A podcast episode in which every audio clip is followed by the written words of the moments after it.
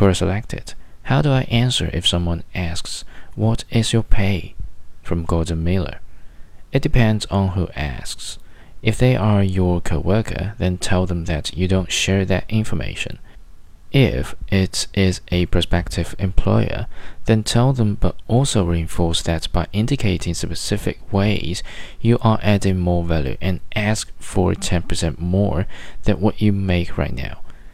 If it is a friend, tell them, but gripe about it for 15 minutes so they buy the next round of drinks. If it is a parent, you say enough to live comfortably. Thanks for asking.